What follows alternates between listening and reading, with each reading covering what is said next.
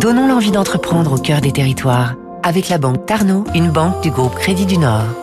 Fabrice Lundi, l'un des atouts des ETI françaises, bah, c'est souvent la structure familiale. Vous nous avez trouvé un très bel exemple ce matin. 100 ans d'existence pour le groupe de BTP nordiste Rabot du Tilleul, fondé en 1920 par Henri Rabot et Barthélemy du Tilleul, à Croix dans la grande métropole lilloise. Son premier bâtiment à cette époque sera pour la Redoute à Roubaix.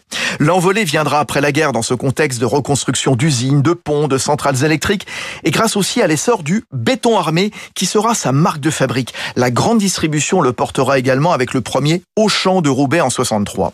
Le groupe de Wascal est détenu à 90% par la famille du Tilleul. Il maîtrise l'ensemble de la chaîne de l'immobilier, construction, promotion, montage financier et juridique.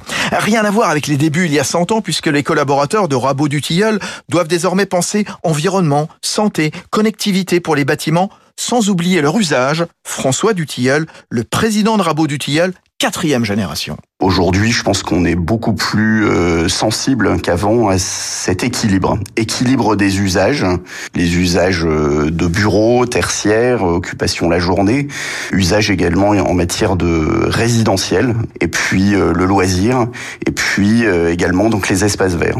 Rabot du Tilleul est riche des lycées, hôpitaux, sièges sociaux, tours de bureaux et des usines nouvelle génération en France, mais aussi à Bruxelles, non loin donc, et en Europe de l'Est, Pologne, Russie. C'était Territoire d'excellence sur Radio Classique.